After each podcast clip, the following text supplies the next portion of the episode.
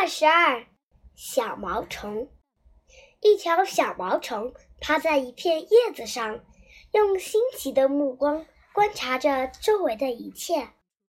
各种昆虫轻歌曼舞，飞的飞，跑的跑，又是唱又是跳，到处生机勃勃。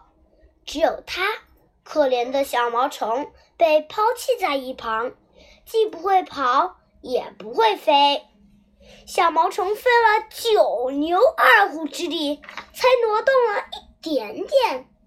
当它笨拙地从一片叶子爬到另一片叶子上时，觉得自己就像是周游了整个世界。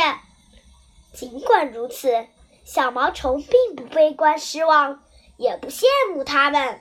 它懂得，大家都有各各自该做的事情。它。一条小小的毛虫应该学会吐纤细的银丝，为自己编织一间牢固的茧房。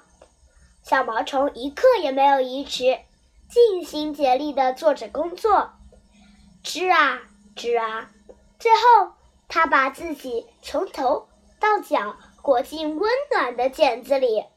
时辰到了，它清醒过来，但它已经。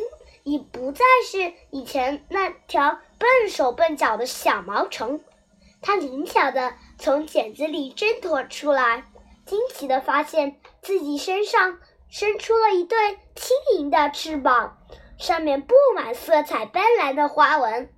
它高兴地舞动了一下双翅，竟像一团毛绒从叶子上飘然而起。它飞呀飞，它飞呀飞。渐渐地消失在蓝色的雾霭之中。